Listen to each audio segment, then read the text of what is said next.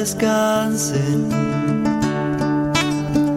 en los brazos de tu mar y que tu fuego congele.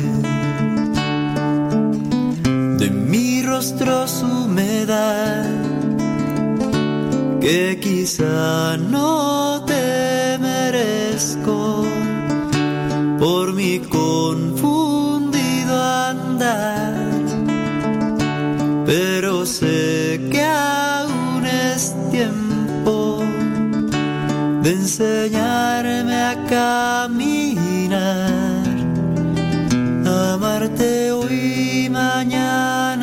siempre y después más.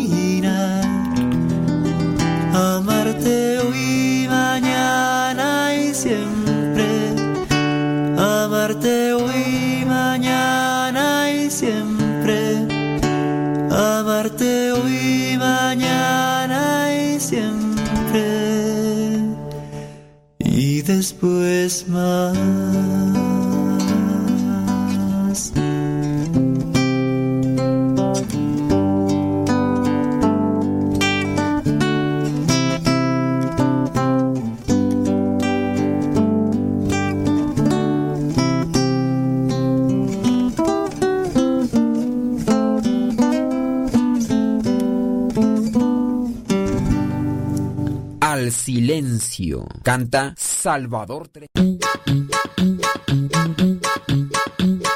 Descarga la aplicación de Radio Cepa y síguenos en las redes sociales. Radio Cepa, la aplicación, te aseguramos que no te vas a arrepentir. Descárgala en tu tableta o tu teléfono.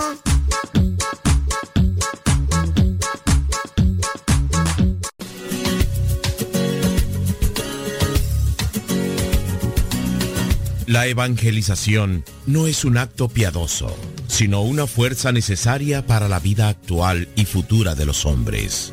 Te invitamos pues desde ya a escuchar el programa Evangelizar sin tregua de los misioneros servidores de la palabra.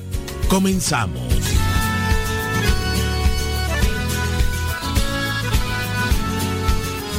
Señoras y señores, chiquillos y chiquillas, chamacos y chamacas, qué bueno que ya están conectados el día de hoy en este programa y vamos a tratar de responder a sus preguntas de fe.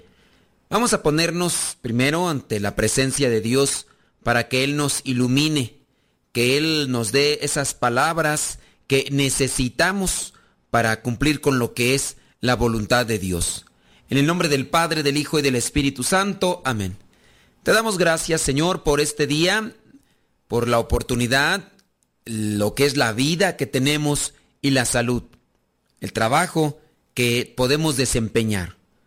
Ciertamente yo tengo muchas necesidades, pero también tengo muchas peticiones de personas que han perdido seres queridos, de los cuales no se han podido despedir porque se encuentran en diferentes países, lugares y no han podido estar por esa situación migratoria difícil que tienen. Dales esperanza, dales paz a las personas que se nos han adelantado, dales el descanso eterno perdónales sus faltas, que ellos espero que se hayan arrepentido también de las cosas malas que hicieron. Nosotros que nos mantenemos todavía en este camino, danos fortaleza, danos sabiduría para escoger lo mejor para nuestras vidas. Espíritu Santo, fuente de luz, ilumínanos. Espíritu Santo, fuente de luz, llénanos de tu amor. Virgen Santísima, intercede por nosotros. Bueno, criaturas del Señor. Fíjate que eh, por ahí estaba encontrando, dice, ¿qué pasó? Saludos. Ándele pues compartiendo memes, Nayibe. Ay, Nayibe. Estaba mirando por ahí una noticia que de alguno u otro modo va a tener una repercusión un tanto fuerte. Fíjate, la noticia. Un estudio de la Asociación de Genoma Completo, por sus siglas en inglés GWA es sobre más de 470 mil personas, este estudio ha revelado que las variantes genéticas de una persona no predicen de manera significativa si se tendrá eh, en un comportamiento sexual orientado hacia personas del mismo sexo. En una palabra y así en concreto, los homosexuales no nacen, dice esta asociación de genoma completo GWAS. Falta que venga la gente que siempre ha dicho que los homosexuales nacen para decir, no, esos brutos, ¿qué van a saber? Ignorantes, retrógradas, de seguro esas asociaciones del Vaticano, por eso están diciendo eso. Bueno, pues estos son los conocedores del genoma humano, el ADN como tal. Así que los hallazgos publicados en la revista Science sugieren que el comportamiento sexual entre personas del mismo sexo está influenciado por una combinación compleja de influencias, si tú quieres, genéticas y ambientales, similar a lo que se observa para la mayoría de los otros rasgos humanos. No existe, por tanto, el gen gay, dicen los autores del estudio. A ver, no existe el gen gay no nacen, se hacen. Así dan a conocer estos autores del estudio gay y esta, este organismo, esta asociación, no tiene que ver nada con la iglesia. En cambio, dice, hay miles de variantes genéticas vinculadas al rasgo, cada una con pequeños efectos, pequeños efectos.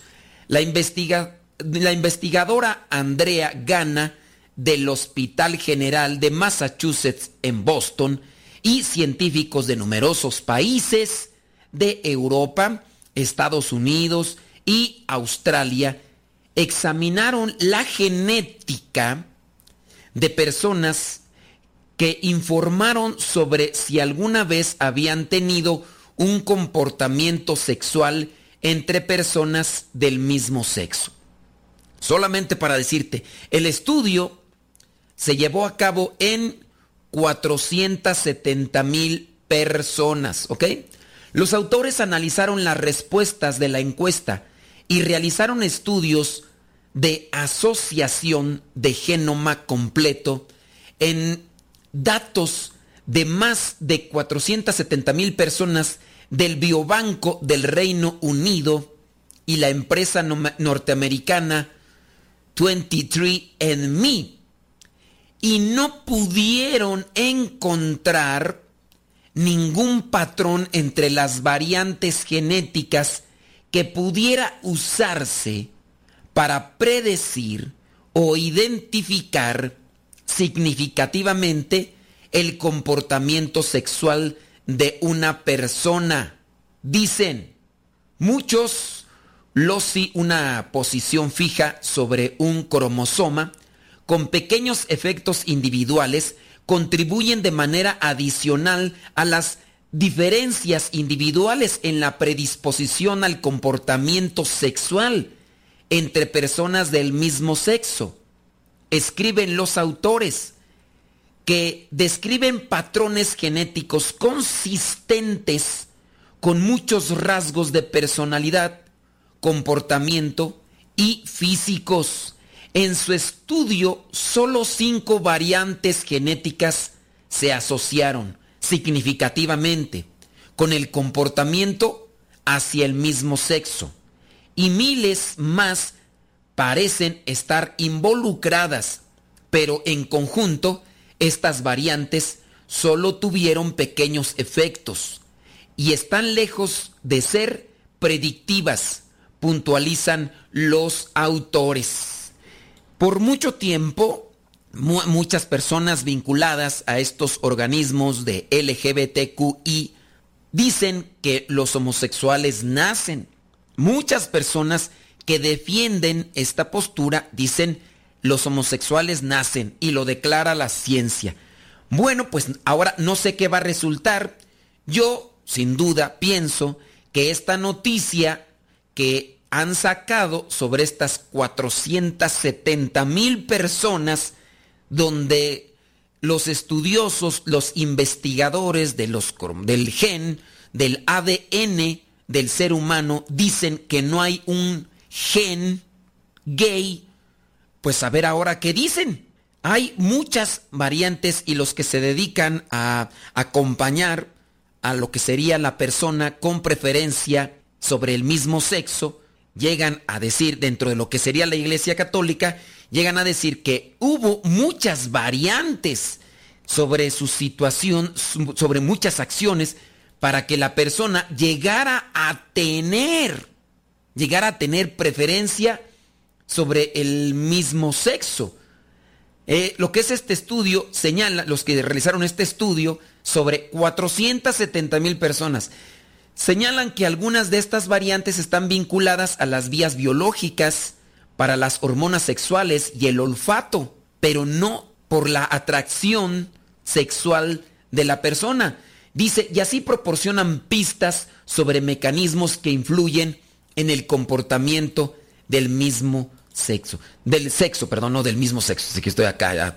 Del sexo. Entonces, pues así, en, en una sola palabra, la respuesta o el dato que da este estudio es, no existe un gen que diga, ¿sabes qué? Nació gay, para ponerlo en esa palabra.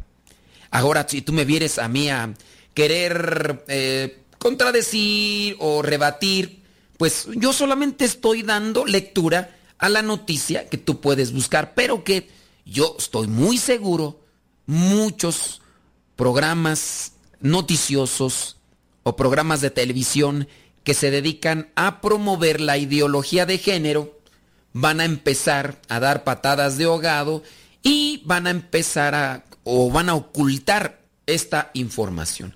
Señalan pues que algunas de estas variantes están vinculadas, dice, a las vías biológicas proporcionando pistas sobre los mecanismos que influyen en el comportamiento de la persona. Nuestros hallazgos, dicen ellos, brindan información sobre los fundamentos biológicos del comportamiento sexual entre personas del mismo sexo. Expresa gana, pero también subraya la importancia de resistirse a las conclusiones simplistas, porque los fenotipos conductuales son complejos, porque, dice, nuestras ideas genéticas son rudimentarias y porque hay una larga historia del mal uso de los resultados genéticos con fines sociales. Bueno, pues esa es la información más actual. Ahí ustedes analícenla, chequenla y pues a ver qué, qué respuesta dan. Hay que ayudarnos todos y buscar la santidad, teniendo presente que la santidad da felicidad, da estabilidad, da fuerza, da libertad, da paz. Y tanto las personas que tienen preferencia sobre el mismo sexo como los heterosexuales, hay que ayudarnos todos para estar más unidos a Dios. Vamos a una pausa, deja que Dios ilumine tu vida. No se vayan, ya regresamos con el programa Evangelizar sin tregua.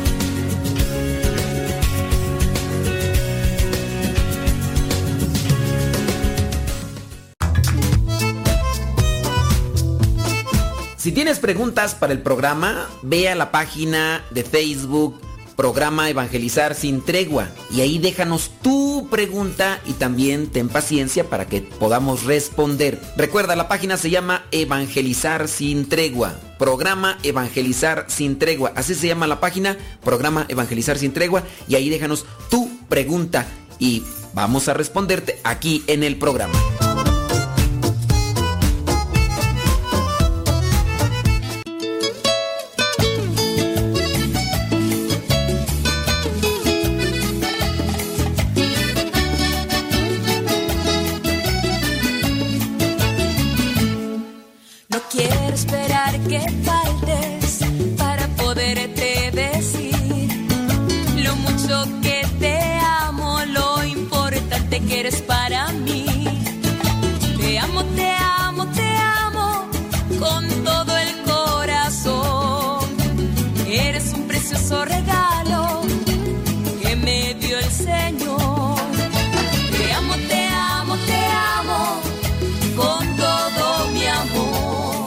Si mandan sus preguntas, yo no me enojo, ¿eh? Saludos.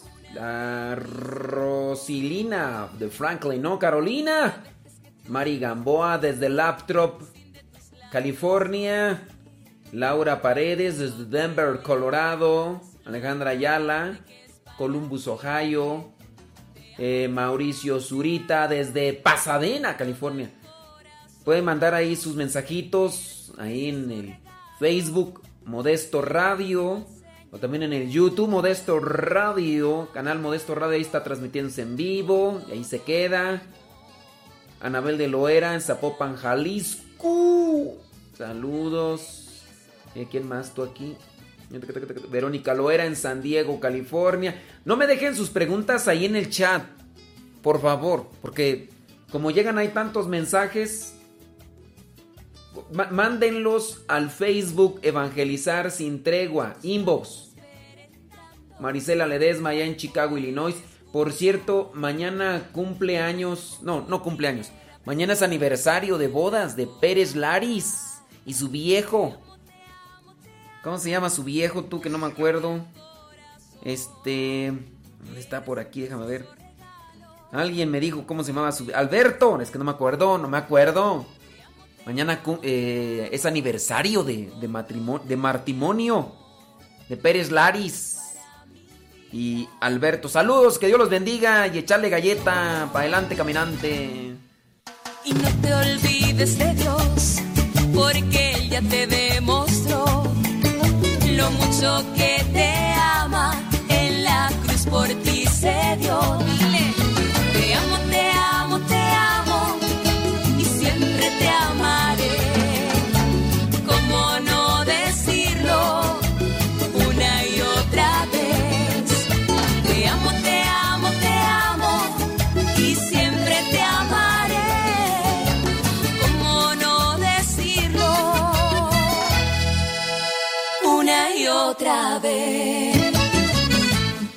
Te amo, así se llamó el canto interpretado por Silvia Mariela.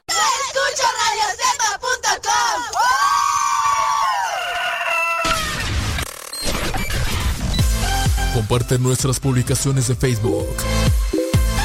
para que más personas conozcan.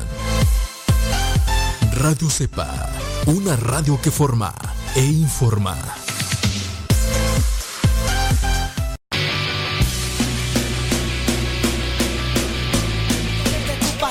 Puedo parar. Lo que me das en ningún lado lo puedo hallar. Amor, mi alma respira meditación.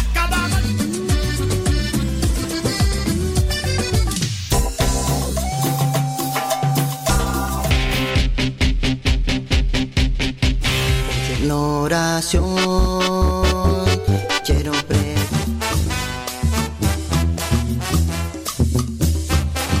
Más géneros de música católica aquí en radiocepa.com, la estación por internet de los misioneros servidores de la palabra.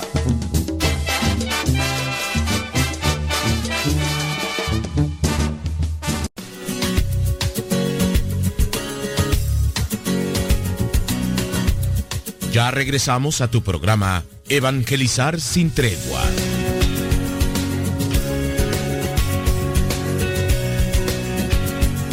Señoras y señores, gracias por mandarnos sus comentarios. Oiga, también digo, con respecto a lo que hemos mencionado, si usted quiere comentar, también es válido. Digo, aquí nosotros no es una cuestión personal, no es lo que yo digo ni lo que dice la iglesia, es lo que a través de la ciencia se ha demostrado.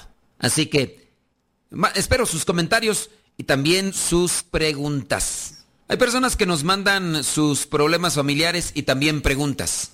No decimos los nombres de las personas ¿eh? para que no se vayan a incomodar o para que no vayamos a causar un conflicto entre ustedes y su familia. Dice, le agradezco todo lo que usted ha logrado en mi vida con sus enseñanzas. Gracias por la flor, mañana pasamos por la maceta.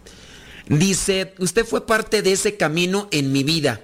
Hoy más que nada me doy cuenta que ya he cambiado un poco. Quizás porque hace 17 años mi abuelita falleció. Ella falleció a sus 83 años. Y de ella siempre pedía que uno, ella siempre pedía que uno se acercara a Dios. Pero hoy desde esa fecha, pero hoy desde esa fecha sus hijos están reclamando una herencia con mi padre. Y mi petición es que yo no sé qué hacer. ¿Qué consejo darle a mi padre? Ayúdeme por favor. Porque he tratado de mantenerme al margen. Porque si yo quiero tratar de sanar todas esas heridas que se están haciendo, mi familia, mi mamá, eh, está devastada de tantas cosas que están haciendo. Están hiriéndose unos con otros y no sé qué hacer. Bueno, entonces quizá hace 17 años falleció la abuelita y ella siempre pedía que, se acercaran a Dios. Pero sus hijos están reclamando una herencia con su papá. Ok, miren, los papás, si tienen sus hijos, si tienen una cuestión de herencias, esto se los digo a los que nos están escuchando, traten de arreglar las cosas, no esperen hasta que ya estén viejitos, chochos, ya hasta que ya estén ya, ya cascabeleando. No, arreglen las cosas bien.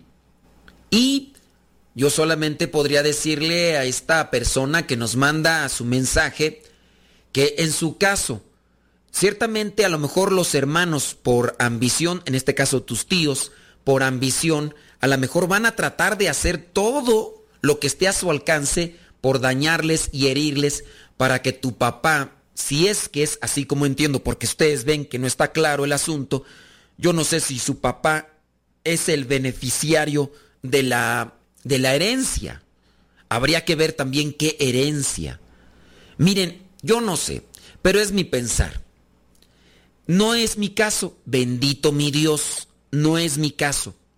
Pero me pongo yo a pensar, si mis papás me dejaran, que no va a ser eso, eh, sin duda realidad, si mis papás me dejaran a mí la herencia, que dijeran, ¿sabes qué? Modesto, porque es el primero, porque él no se casó, él es misionero, y todos los demás pues ya prácticamente están casi casados, nada más falta uno. Eh, de ahí que dijeran, modesto que se quede con la herencia. No es el caso. Y si se diera, que yo creo que no, ¿verdad?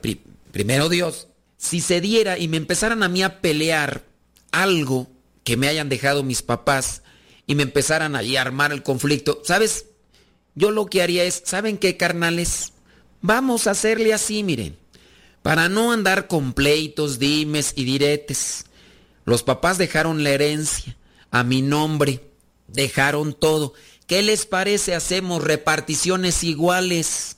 Digo, está bien que tus papás te hayan dejado como el único beneficiario o como el mayor beneficiario.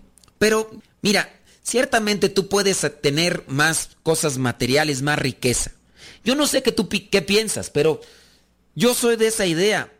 Para evitarse broncas con la familia, porque tú te estás quedando con esas cosas que te dio muy bien tu papá o tu mamá. Mejor repártelas entre todos los hermanos, ya sea que hayan apoyado o no. ¿Para qué estar metidos en broncas familiares? ¿Para qué? Mejor, a lo mejor tú podrás decir, no, pero es que yo estaba en Estados Unidos. Yo trabajé un montón, me rajé el lomo, tragaba puras maruchan para poder ahorrar un poquito de dinero. Y luego había unos de mis hermanos que ni trabajaban ni nada más estaban ahí como sanguijuelas chupando ahí del dinero que le resbalaba a mi mamá del monedero. Y ahora hasta se quieren quedar. Ellos ni construyeron nada. Yo les mandaba los dineros, los dólares y ellos ni construyeron. ¿Qué tiene? Ya evítate broncas, evítate problemas. El dinero va y viene. ¿Para qué mantener esas cosas materiales si vas a vivir en broncas continuas, odios, resentimientos, indirectas? Ni, ni tragar a gusto vas a poder porque te invitan a una fiesta, no puedes ir porque está tu hermano con el que estás peleado, está tu hermana. Ya reparte las cosas de manera equitativa, así todos, órale. Es mi pensar. Yo no sé qué pienses tú, pero yo aprecio más la paz en el corazón que andar ahí peleándose una camioneta, una casa o un terreno. El dinero va y viene. Y llegará un día, llegará un día que te va a tocar colgar los tenis, te va a tocar petatearte, morirte. ¿Y sabes qué te vas a llevar? Ni el puño de tierra eso. Te van a echar un puño de tierra, te van a echar más. Pero ni eso te vas a llevar. Entonces, ¿para qué? Entonces, solamente con base a esta persona que nos escribe y que nos presenta esa situación, yo le podría decir, ¿sabes qué? Dile que si es por eso, que reparta entre todos. Total. Ya después si ellos se quieren seguir mordiendo porque uno quiere todo, porque hasta eso, ¿verdad? Hasta eso. El ambicioso quiere todo, no quiere repartir para nadie. Y si a lo mejor le está peleando al hermano esa eh, cuestión económica o material, a lo mejor lo quiere para él solo y no quiere que se lo reparta a los demás hermanos. Puede ser, y no se lo dejaron. Bueno, es mi opinión, es mi consejo y pues hay que vivir en paz, hombre. Pues para qué estar el tiempo desgastándose y todo lo demás. Creo que esta pregunta ya la habíamos eh, contestado, no sé si es de la misma persona. Dice, no diga mi nombre, por favor, de el curso de los milagros. ¿Que qué opino sobre el curso de los milagros? Miren, ya les había mencionado sobre esa situación que es esotérica. Aléjense de esas cuestiones que lo que podrían hacer es llevarles a ustedes a cuestiones que están relacionadas con el chamuco, el esoterismo la superstición te lleva al esoterismo, la brujería, la adivinación, el creer que en las cosas, en la, en la fetichería, en los amuletos. Y eso, obviamente, no es bueno a los ojos de Dios. No es nada bueno. Y pues en este caso, eh, a lo mejor tú leíste ese libro o te dijeron de ese libro y sí, te presenta las cosas de manera muy mágica, pero la verdad es que, que no. No hay mejor como trabajar, esforzarse y confiar siempre en la providencia de Dios. Vámonos a otra pregunta. Dice, eh, padre, saludos, dice, una niña está en coma. ¿El sacerdote le puede echar los santos óleos? ¿O qué se puede hacer? Gracias y bendiciones. Miren, eh, son los santos óleos, así se dice. Y también se le dice la unción de los enfermos. Ahora, la niña, si la niña tiene primera comunión, si ya tiene su primera comunión, sí puede recibir la unción de los enfermos. Pero, en su caso, lo más conveniente es que la persona esté consciente. Aquí está en coma. Si tiene la primera comunión, sí puede recibir los santos óleos o la unción. Si no tiene la primera comunión, no puede recibir este sacramento. Recuerden que este sacramento nos prepara, pero ciertamente se necesita la confesión. En su caso, lo que uno puede hacer, amparados siempre a la providencia de Dios, es que se manifieste, que el sacerdote, si tú quieres, vaya, haga una oración. Ahora, no esperemos que por darle los santos óleos o la unción de los enfermos o hagamos la oración, la niña se levante. Nosotros lo que hacemos es confiar a la voluntad de Dios, sea lo que sea. Sabemos que estamos aquí por un tiempo, un rato. Después nos adelantamos, pero no hay que esperar solo y únicamente que con la oración o los santos óleos la persona salga de, por ejemplo, del estado de coma. Que bueno, Dios hace milagros, Dios hace milagros, Dios actúa en situaciones que uno no espera. Porque hay gente que quizá a lo mejor hace la oración, pero no alcanza o no recibe lo que quisiera y a veces se enoja y se distancia de Dios. Hagan oración si no tiene la primera comunión, si tiene que vaya el sacerdote para que le dé los santos óleos o la unción de los enfermos. Vamos a rezar también por ella. Vamos a una pausa, deja que Dios ilumine tu vida. No se vayan. Ya regresamos con el programa Evangelizar sin tregua.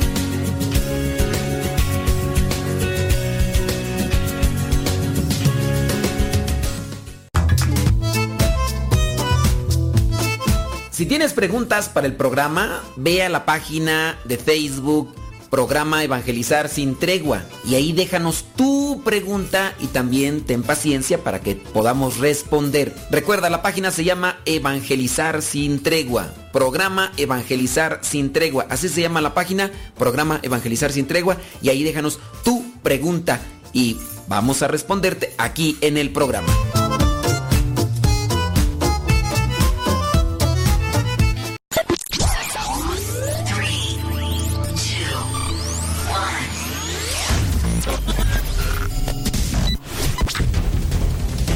Desde agosto del 2009 comenzamos a transmitir. Gracias a Dios y gracias a ti.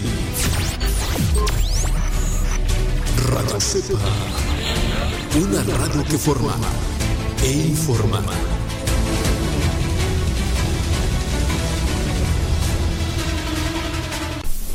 Estamos evangelizando por medio de la radio. Escuchas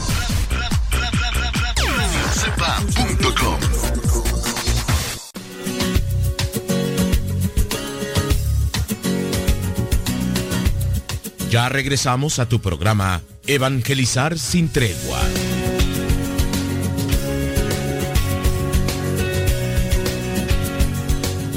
¡Juímonos! ¡Juímonos, criaturas del Señor! Vamos a echarle rayas al tigre y que nadie, absolutamente nadie nos detenga. Nos llegó otra situación. Espero que nuestro comentario a tu situación, tu problema, tu pregunta, te ilumine y te oriente. Dice, no decimos los nombres, ¿eh? Para que no haya, no haya, no haya este conflicto. Dice, saludos, dice, Dios los siga bendiciendo. El Evangelio, dice, eh, el, el Evangelio que nos manda, dice, es muy profundo para mí. Y soy yo, soy una de esas personas, eh, ok, es que me está comentando un Evangelio que, que le mandamos a esta persona. A ver, déjame ver. Dice, el Evangelio fue, dice, para mí, dice, yo soy una de esas personas abusadas por familiares. Cuando era niña, dice, es difícil recuperarse. Dice, le puedo decir que solo Dios es el único que ha sanado mi corazón poco a poco. Dice, también soy una mujer abandonada, con hijo de 16 años. El papá de mi hijo empezó a andar, aquí le puso literal, dice, empezó a andar de pirinola suelta hace cinco años.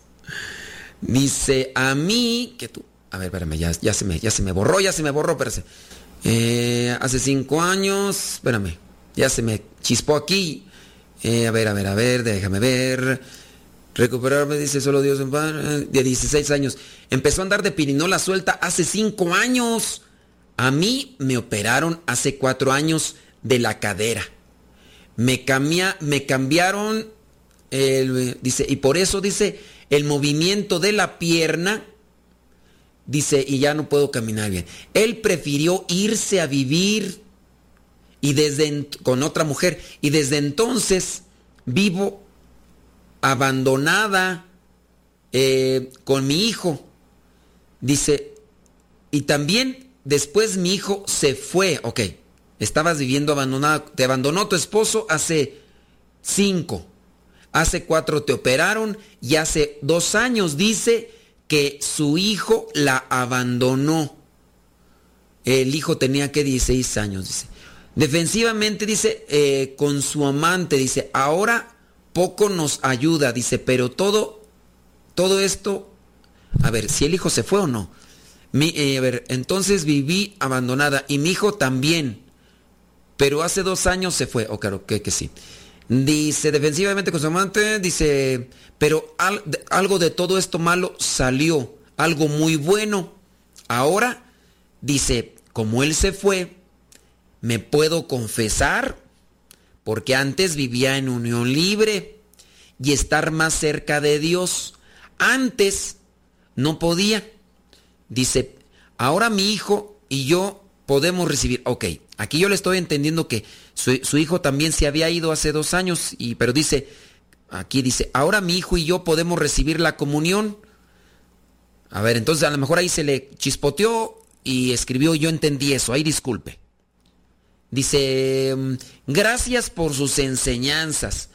Padre, no importa que lo critiquen, usted siga adelante Así nos ayuda a muchas personas, como yo, que necesitamos más sacerdotes como usted, que hablen con la verdad. Y disculpe, ya le escribí mucho. Y sí, mi testimonio de cómo regresé a Dios le sirve para que alguien más lo use. Y bueno, aquí ya nos pone ahí su nombre, no lo decimos, pero dice esta señora, de lo malo saqué algo bueno estaba ahí con el viejo, el chamaco tiene 16 años. Yo por lo que entiendo, ahí eh, lo que entendí es que el hijo se había ido también, pero parece ser que no, quién sabe. Bueno, dice ella que sacó algo bueno. Ahora ella se puede acercar a Dios, se puede confesar, el viejo la abandonó con todo y chamaco. Y hay que sacarle siempre cosas buenas a la vida, ¿no? Hay que sacarle cosas buenas a la vida porque de muchas dificultades está llena la vida y si nosotros nos amargamos, pues no. De verdad, sea usted de esas personas vivillas desde chiquillas y cuando encuentre algo malo en su camino, trate de encontrarle lo bueno. Eso siempre nos va. Fíjense, eh, otras... Disculpen que sea repetitivo para las personas que nos escuchan, muy seguidamente, muy seguidamente. Está aquel, aquella narración en un evangelio apócrifo donde Jesús va caminando con sus apóstoles. Es un evangelio apócrifo, es algo. Entonces estaba un perro muerto, ya ahí muerto, apestaba y todo. Y entonces, cuando iban caminando, Jesucristo les preguntó, ¿qué es lo que ven? y dicen, pues vemos algo que está podrido, muerto, asqueroso, mira todas las moscas, gusanos blancos y todo. Y dicen que ahí en, en ese evangelio apócrifo, que les digo, pues no es, pero se saca algo bueno, dice, pero ya se fijaron qué dentadura tan blanca tenía ese animal. ¿Qué dentadura tan blanca tenía ese animal? Pues sí, ciertamente. Entonces hay que sacar de las cosas malas cosas buenas, pero hay que ser abusadillos desde chiquillos.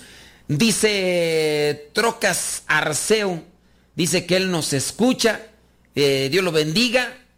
Eh, ándele pues, bueno, pues muchas gracias por estarnos escuchando. Ahí dice que le recomiende una, una aplicación de la Biblia. Mira, fíjate, yo más que aplicación de la Biblia, ¿qué te voy a recomendar? Que cargues tu Biblia. Carga tu Biblia. Una Biblia pequeñita para que la subrayes.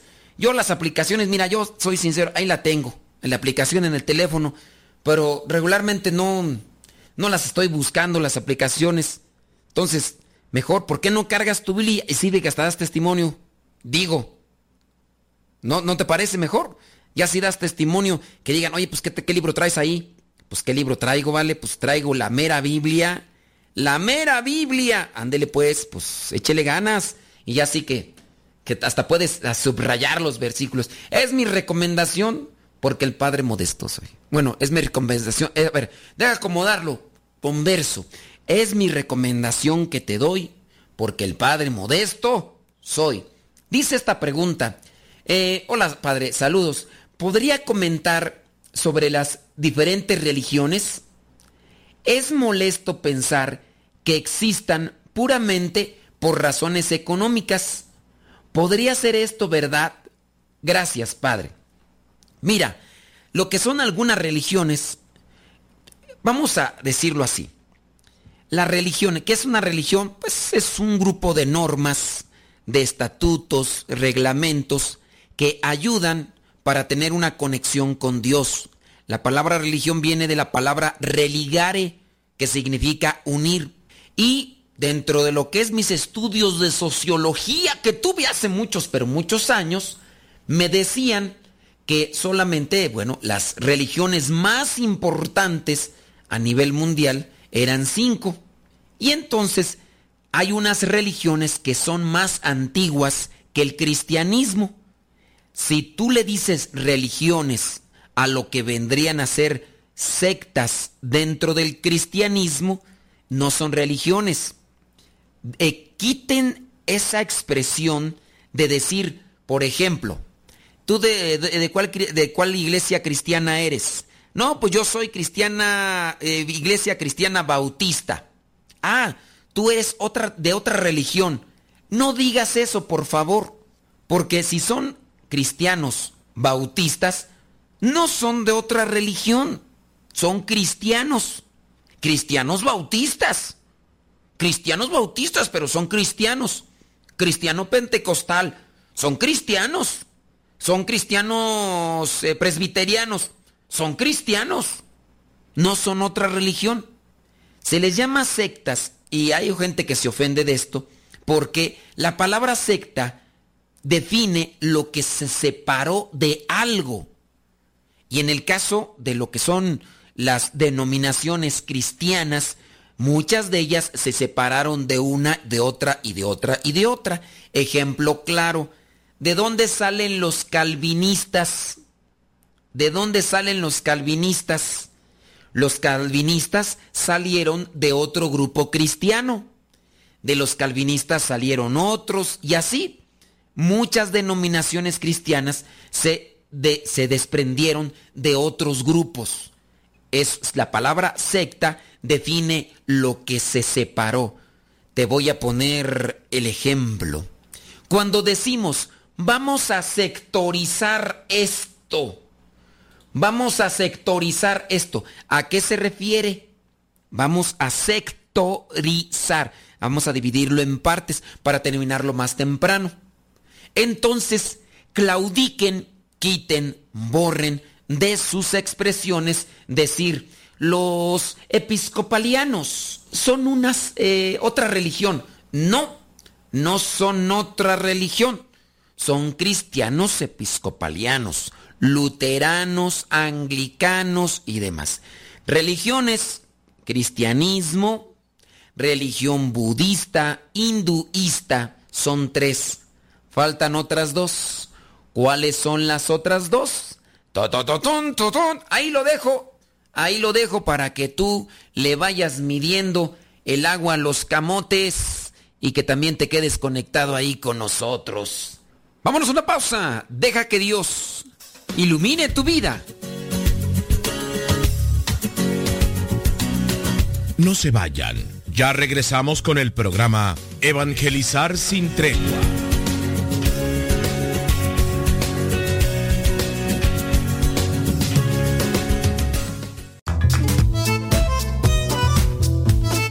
Si tienes preguntas para el programa, ve a la página de Facebook Programa Evangelizar sin Tregua y ahí déjanos tu pregunta y también ten paciencia para que podamos responder. Recuerda, la página se llama Evangelizar sin Tregua. Programa Evangelizar sin Tregua. Así se llama la página, Programa Evangelizar sin Tregua y ahí déjanos tu pregunta y vamos a responderte aquí en el programa.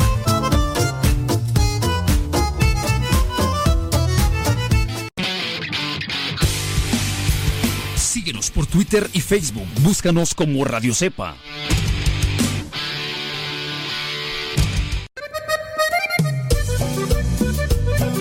¡Eso! ¡Que se escuche! Te necesito. Saludos a Yesenia Rauda Valencia en Carolina del Norte. ¿Dónde nos escuchan? Saludos a los que nos escuchan por el Facebook, Modesto Radio. A los que nos escuchan por el YouTube, el canal Modesto Radio. Gracias. Saludos María Hernández dice, eh, ¿desde dónde? Wostock, Georgia. Dele, saludos. Gracias. ¿Quién más tú? A ver, bueno, ahorita nos dicen de dónde nos, dónde nos están escuchando. Saludos a todos los que están conectados a Radio Cepa. Muchas gracias y a los que nos dejan sus mensajes ahí en Modesto Radio, en YouTube, así es el canal. Y ahí transmitimos en vivo y ahí se quedan los programas. Y en el Facebook también, Modesto Radio. Laura Jiménez. Oigan, un favorcito nada más. Mándenme sus preguntas ahí al Facebook Evangelizar sin tregua. Porque mira, ahí este Laura Jiménez ya prácticamente me está pidiendo un programa completo. Dice que cuáles son las características del profeta Elías y, Je- y Jeremías. Uh, no, eso, da para un programa completo. eh. Pero mándame, háganme las preguntas allá en el Facebook Evangelizar sin tregua, inbox, para que ahí se queden guardadas, porque Sí, no, es que ya Laura Jiménez me estás pidiendo ya una clase de, de teología. Laura Paredes, hasta Denver, Colorado. Mari de León, hasta Detroit, Michigan. Marisela Leonardo en Vernon, Washington. Eliazar y Betty Galván en Springfield, Oregon. Saludos. Sí, sí, no, es un tema profundo. Las características de Jeremías y el profeta Elías. Pues hay muchas, muchas. Jeremías tiene unas características muy cercanas a la vida de Jesús. Sí. Pero bueno, eso en algún momento. Mari Gamboa desde Laptop, California. Lo necesitas, lo necesitas, lo necesitas. Cerca de ti, tú lo necesitas. Dale tu vida a Él, lo necesitas. Abre tu corazón, lo necesitas.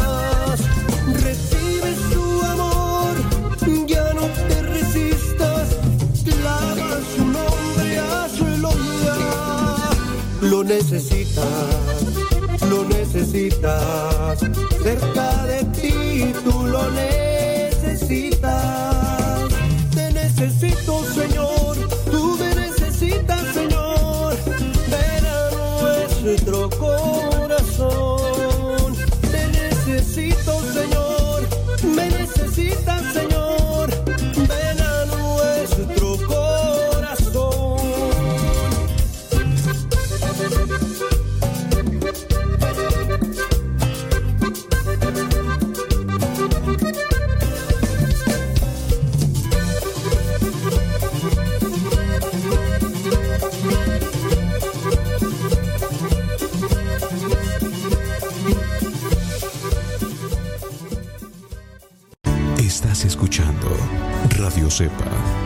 De los misioneros servidores de la palabra.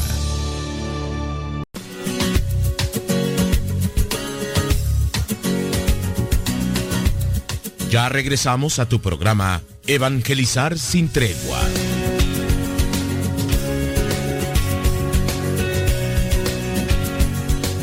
Preguntas, tenemos preguntas. Dice, hola padre, eh, ¿cuántas veces se puede uno confesar al año?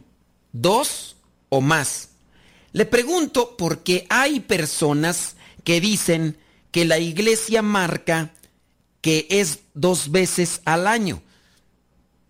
¿Usted qué dice? Miren, en la iglesia, aparte de los diez mandamientos de la ley de Dios, existen lo que son los cinco mandamientos de la Santa Madre Iglesia. Uno de ellos dice confesarse por lo menos una vez al año o en peligro de muerte. Miren, yo tengo intención de querer buscar de cuándo comenzó todo esto, de los cinco mandamientos, porque mm, en su caso, eh, yo quisiera saber, a ver, eh, ¿de dónde viene todo esto de confesarse por lo menos una vez al año?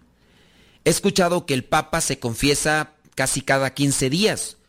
Yo trato de confesarme cada mes o antes, si es que tropecé. Y yo lo que recomiendo también es que se confiesen por lo menos cada mes. Confiésese cada mes. A lo mejor tú eres de las personas que me vas a decir, no, pero yo ni soy pecadora, que no sé qué, y que no soy pecadora, y que no sé cuánto. Y todo eso. Bueno, en su caso, eh, yo te puedo decir, no necesariamente uno recibe el sacramento de la confesión por pecador, pero yo me siento más en paz, aunque sean pecados livianos, ligeros. Yo me siento más en paz cuando me confieso. Es como cuando te bañas. Si tú has hecho ejercicio y te bañas, te sientes bien, súper bien. Pero a pesar de que uno no haga ejercicio, uno tiene que bañarse. Bueno, yo en mi caso, a menos de que tú seas eh, de las personas que tienen cuatro o cinco días que no se bañan. Entonces yo trato de bañarme todos los días. Trato, en ocasiones, eh, a veces el apostolado, las misiones, no me lo permiten, pero yo trato de bañarme todos los días. Y yo me siento bien. Entonces, confiésate cada mes y te vas a sentir bien. Ahora, la otra cuestión. Cuando tú eh, recibes el sacramento de la confesión, también recibes la gracia espiritual de Dios. Y eso es bueno. Digo, ¿por qué rechazar la gracia? ¿Por qué rechazar la fuerza de Dios? ¿Por qué? Recibes a Jesús, Eucaristía, qué bueno. Si lo recibes puro, limpio, qué mejor. Lo disfrutas mejor, lo saboreas mejor, lo aprovechas mejor, claro. Mira, un ejemplo. ¿Qué pasa si no te bañas y te cambias de ropa? Hasta te puedes cambiar de chones. Te quitaste el el chon que tenías ahí sellado ahí, donde te, identificabas que eras de Celaya, Guanajuato. Pero, pues sí, te cambiaste de chones, pantalones, calcetines y camisa. Mi pregunta es, ¿te sientes realmente cómodo a pesar de que te hayas cambiado de ropa? ¿Te sientes realmente cómodo? Yo podría decir que no. ¿Por qué? Porque, pues en su caso, necesita uno bañarse, y después cambiarse de ropa. Lo mismo pasa cuando nosotros nos cuando nosotros nos bañamos y no nos cambiamos de ropa. Pues también te sientes incómodo. Yo me siento incómodo. No sé tú. Pero si te bañas y no te cambias de ropa, e igual no te bañas y te cambias de ropa, en su caso yo podría decir, vas a comulgar. ¿Hace cuánto tiempo que no te confieses? Yo, yo recomiendo, no es algo establecido, porque ahí me salió una gente de esas, de, ya ves, esas mordelonas, que sabe qué, que no sé cuánto, que aquí, que allá. Le dije, mira, es mi recomendación, no está escrito. No, pero que no sé cuánto. Le dije, ya, ya, ya, ya, ya, ¿qué es lo que quieres? Sí, que tú estás mal, dime por qué estoy mal. No, que está, dije, ¿dónde está escrito? Si tú me dices que no sé qué, que no sé cuánto, dime dónde. Ya, hay gente con la que no se puede dialogar porque tienen la boca muy abierta y la mente muy cerrada. Y yo, la verdad, no me gusta estar ahí discutiendo con gente con la que lo único que va a sacar uno es un coraje. Yo, yo sí. A ver, hablando de corajes. No es cierto, no es cierto. Dice, eh, ¿está bien que un católico pueda ir a la iglesia cristiana? A ver, criaturitas del Señor, ubíquense. ¿Por qué un católico querría ir a la iglesia cristiana evangélica? También nosotros somos cristianos. Ubícate también en eso. Porque hay gente que pues no, no, no carbura. Entonces, yo soy cristiano católico. Él es cristiano bautista, presbiteriano. Entonces, yo soy cristiano. Entonces, si me dices, está bien que un católico puede ir a una iglesia cristiana, calmantes montes, alicantes pintos, pájaros cantores. Bájale de espuma tu licuado. También yo soy cristiano. ¿Qué? ¿Tú piensas que no soy cristiano? Hay gente que no sabe la verdad. Me acuerdo yo, me acuerdo yo caminando por las montañas de Saltillo, Coahuila. Para los que son de Saltillo, Coahuila, conocerán una colonia brava. Bueno, en aquel tiempo, estamos hablando del año 2000. Colonia brava llamada La Guayulera. No, hombre, los chopos y todo tipo de pandillas, gangas por ahí bravas, ¿no?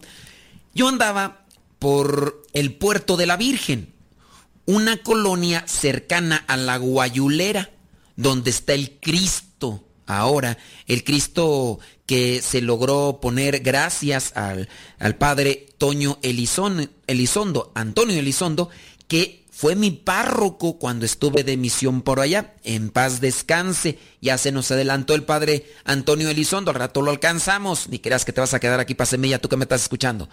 Bueno, pues andaba yo allá en el puerto de la Virgen, tú, y en eso visitando a la gente para invitarla a reflexionar un pasaje bíblico, invitarla a misa y demás.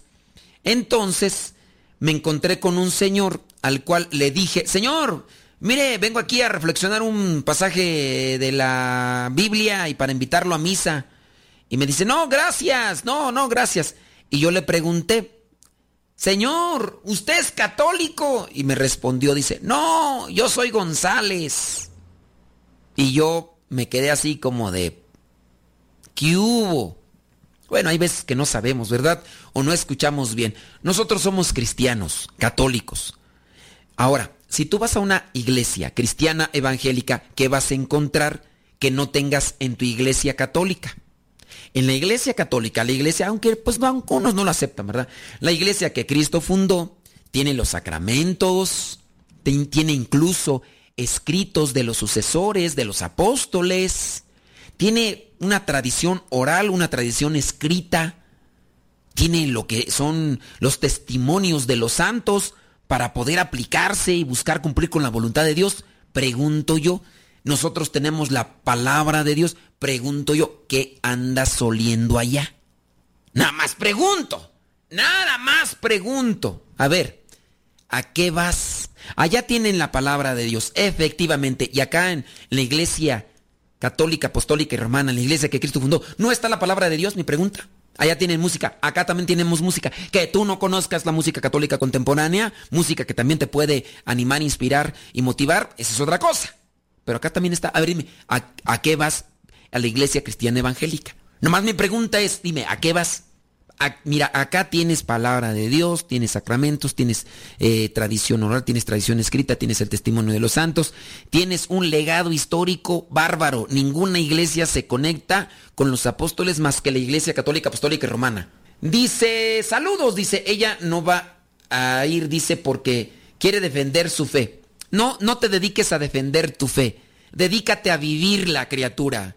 Dedícate a vivir la fe y eso te dará pauta para que des testimonio de lo que Dios hace en tu vida. Hay gente que se dedica a defender su fe, yo me dedico a vivirla y pienso que con eso doy testimonio y ayudo a los que no la conocen, la conozcan. Y a los que la conocen, pues que nos esforcemos en vivirla Porque pues, sí, sí, miren, sí es, sí es buena la defensa de la fe, pero tú si dices, yo me quiero preparar para defender mi fe, yo te digo, prepárate para vivirla y ya después de vivirla, pues la compartes y al compartirla vas a ayudar más.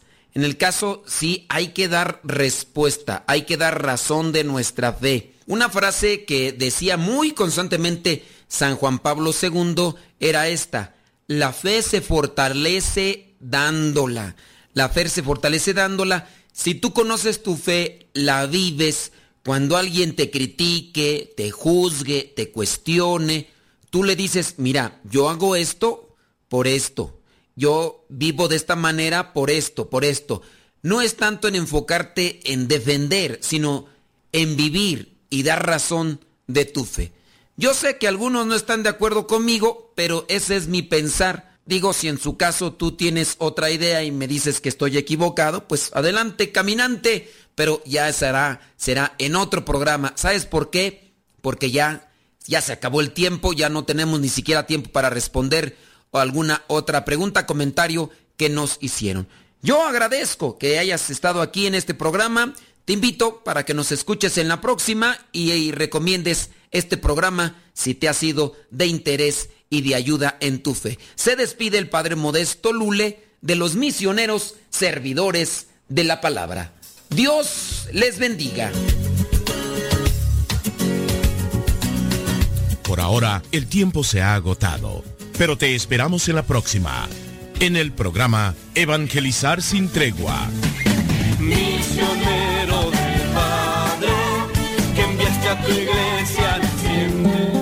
Hoy me consagro. Así se titula este canto de reflexión de los misioneros servidores de la palabra y lo encuentras en el disco Presencia de Dios. Recuerda el título del canto se llama Hoy me consagro.